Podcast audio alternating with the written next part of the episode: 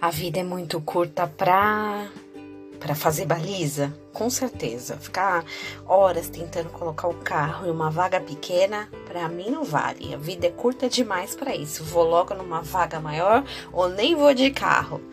Muita gente fala que a vida é curta demais para aprender alemão. Eu ouço isso demais.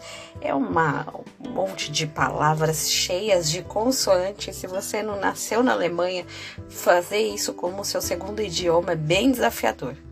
E por aí vai, cada um tem o seu a sua frase, né? A vida é curta demais para talvez trabalhar em um local que você odeie para, não sei, é, fazer uma coisa ruim, para conviver com amizades tóxicas, enfim, a vida é curta demais para muita coisa.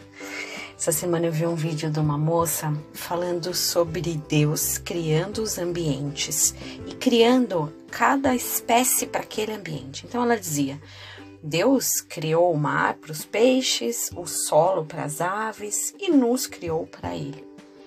É, quando eu tiro um peixe da água, esse peixe morre. Quando eu tiro uma árvore do solo, essa árvore morre.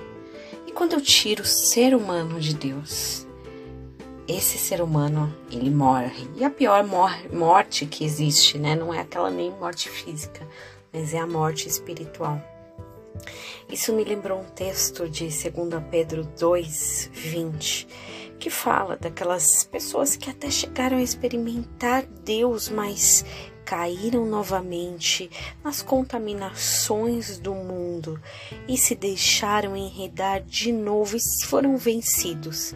A Bíblia fala que o estado último, ou que a pessoa se tornou, foi pior do que o primeiro.